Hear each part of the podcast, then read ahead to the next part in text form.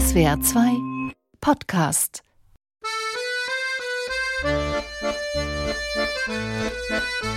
Amélie Poulains Welt ist eine ganz und gar fabelhafte. Ihr Alltag eine Ansammlung von kleinen Momenten, erfüllt von Magie und Zauberei. Sie lässt Steinchen über das Wasser springen, knackt genüsslich die Kruste ihrer Creme brûlée und verstellt dem gemeinen Verkäufer vom Gemüsestand den Wecker. Sie erkennt das Liebevolle in der Welt. Nee. Wie, nee? Ich mag den Film nicht und die Musik gefällt mir nicht. Das ist gar keine richtige Filmmusik. Also, aber die Leute wünschen sich das, Malte. Wir müssen den Leuten das geben, was sie wollen. Und wenn ich ehrlich bin, will ich es auch. Ich finde den Film super und ich muss jedes Mal fast heulen. Aber die Musik hat überhaupt nichts Besonderes. Ich weiß nicht, was ich dazu sagen soll. Naja, dann, du machst das jetzt und nächste Woche bringen wir wieder irgendwas Wertvolles, Gehaltvolles und dann kannst du dich wieder voll und ganz austoben. Da machen wir Psycho und vielleicht auch den weißen Hai. Beides gleichzeitig, können wir, machen wir. Aber jetzt Liebe und französische Leichtigkeit, Baguette, Pralines, was auch immer. Okay, heute in Score Snacks. Die fabelhafte Welt der Amelie. Score Snacks. Die Musik deiner Lieblingsfilme. Die zauberhafte Welt der Amelie baut der Komponist Jan Tiersen musikalisch mit einer recht simplen Methode auf, mit der Mood-Technik. Also Musik, die einfach zur Stimmung des ganzen Films und des Settings passt.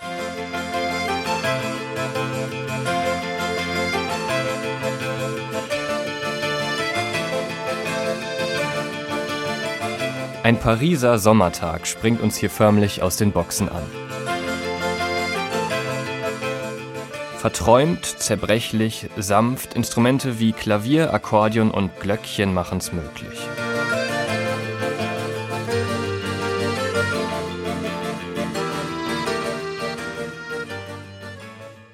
Tiersen hat nur sehr wenig Musik speziell für diesen Film komponiert. Viele Songs stammen von seinen früheren Alben. Wir Journalisten nennen so etwas liebevoll Zweitverwertung. Aber der Walzer der Amelie der ist eine kleine Originalkomposition.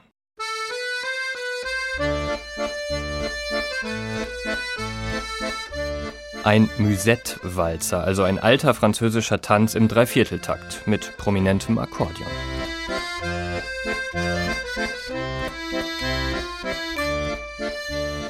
Das kennt man aus vielen anderen Filmen oder einfach generell aus traditioneller französischer Musik. So schafft es Tiersen leicht, uns in einen Pariser Sommernachtstraum zu schicken. Dabei reichen ihm vier verschiedene wiederkehrende Akkorde. Aber besonders konkret wird diese Musik nicht. Sie geht nicht auf Situation, Person oder neue Gefühle ein. Sie ist ein bisschen steif. Und, ich würde sagen, austauschbar. Malte. Amelie ist ein wirklich sympathischer Film. Viele werden damit immer ein gutes Gefühl verbinden. Wohl aber nicht unbedingt diesen eher generischen französischen Walzer, sondern dieses Stück hier.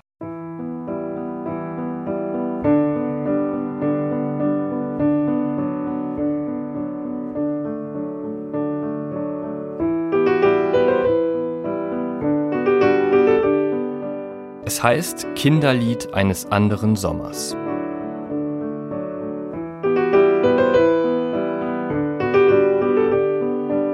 Bin schon einigen Menschen begegnet, die diesen Song und sonst quasi gar nichts auf dem Klavier spielen können. Dabei wird dieses Stückchen gar nicht so oft eingesetzt, nicht mal besonders prominent oder in einer Schlüsselszene.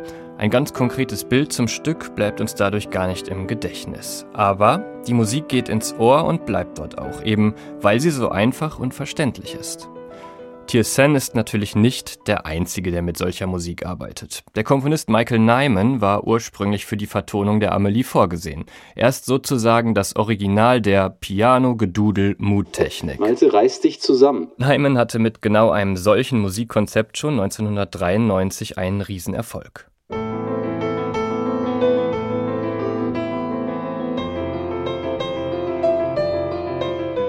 Nyman gilt als wichtiger Vertreter der Minimal Music. Minimal Music ist ein Musikstil, der mit sehr wenig Elementen auskommt, sich dafür häufig wiederholt. Und dazu kann man Tiersens Amelie-Stück auch zählen. Und ich beweise euch jetzt, wie wenig spezifische Aussagekraft eine solche Musik hat.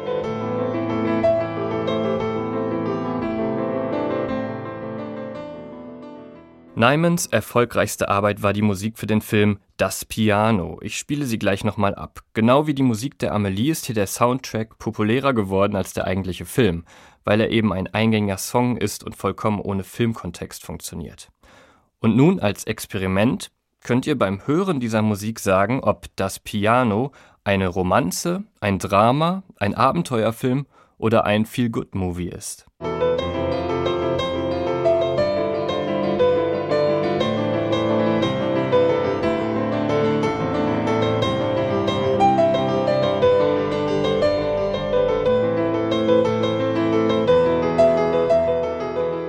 Jakob? Ich enthalte mich.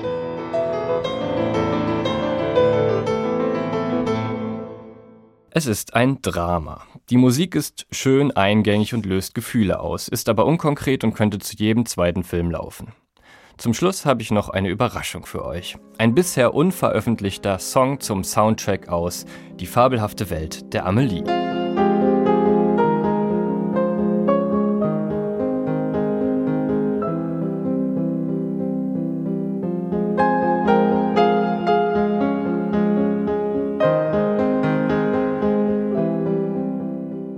Kleiner Scherz, das ist die Musik aus Der Truman Show.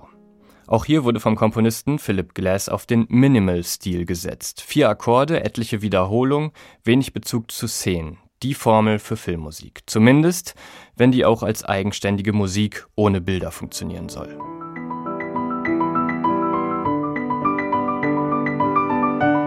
Nächste Woche dann hoffentlich wieder einen richtigen Soundtrack.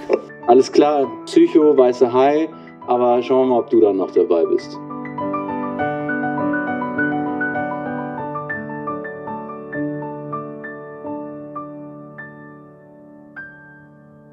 Score Snacks ist ein Podcast von SWR2. Produktion Malte Hemmerich und Jakob Baumer.